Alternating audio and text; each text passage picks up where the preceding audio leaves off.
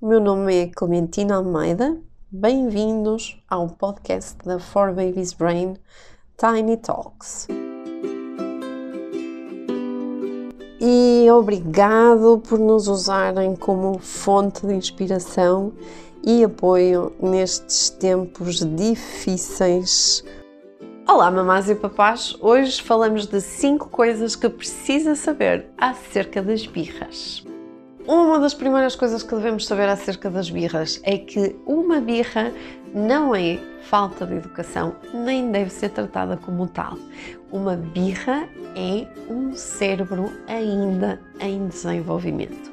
Não tem nada a ver com a parte social dos nossos códigos sociais que dizem que alguém atirar-se para o chão não é propriamente educado.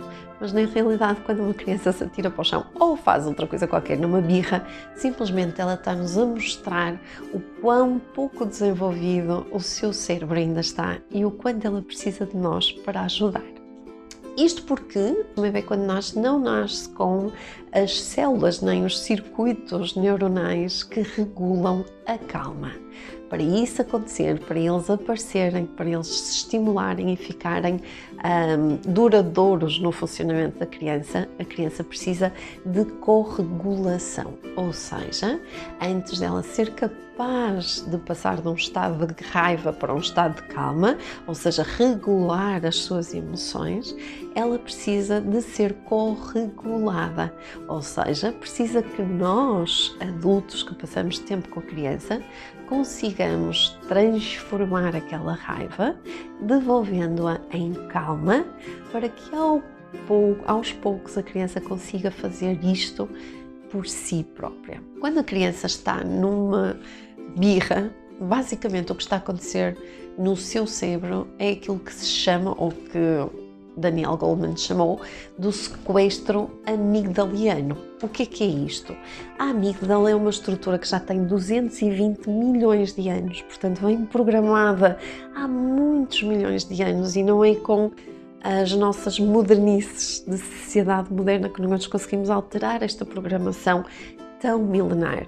Esta amígdala é assim uma ervilhinha pequenina que nós temos no cérebro e que basicamente é o cão de guarda, é o boxer dali do cérebro. Quando ele sente que nós estamos em perigo, ele basicamente retira o cérebro superior, aquele que pensa, considera os fatores, pensa no passado, pensa no futuro e percebe qual a melhor decisão a tomar esse sai do volante e passa a estar na condução, no controle da situação. Esta amígdala, este cão de guarda que basicamente vai reagir em função do perigo que ela está a perceber que está a acontecer no seu cérebro. Portanto, nada disto é controlado pela criança, nem sequer uh, corresponde à sua vontade, simplesmente tem a ver com o facto das estruturas ainda estarem pouco desenvolvidas e, portanto, nós não conseguimos aceder logo a uma parte da calma, mas sim ficarmos a funcionar naquele stress que todos nós já sentimos. Eu já dei exemplos vários em outros vídeos. Quando nós estamos perante uma situação de stress, o que nos acontece é exatamente isto, ou seja, deixamos de racionalizar e passamos a agir em função do modo de sobrevivência. Portanto, dito isto, se nós temos a amígdala no controle, quando tentamos hum, evangelizar, quando tentamos racionalizar, mesmo que isso seja, ah, eu percebo o que é que te está a acontecer, tu estás em stress, isto só vai trazer lenha para a fogueira. Por isso, nesta fase da raiva, zero palavras, só presença até que esta fase desapareça e depois consigamos interferir dando colinho.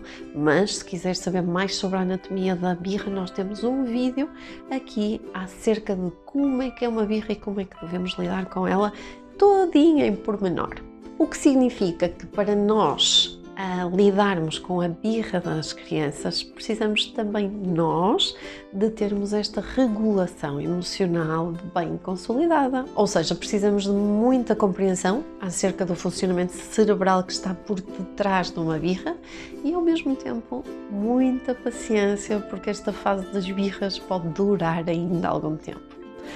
Por fim, não se esqueça, as crianças todas em todo lugar do mundo fazem birras. Por isso, o seu pequenote não é um ET. Fazem parte do desenvolvimento normal e até são positivas para as crianças. Hoje são os vossos bebês e sejam felizes.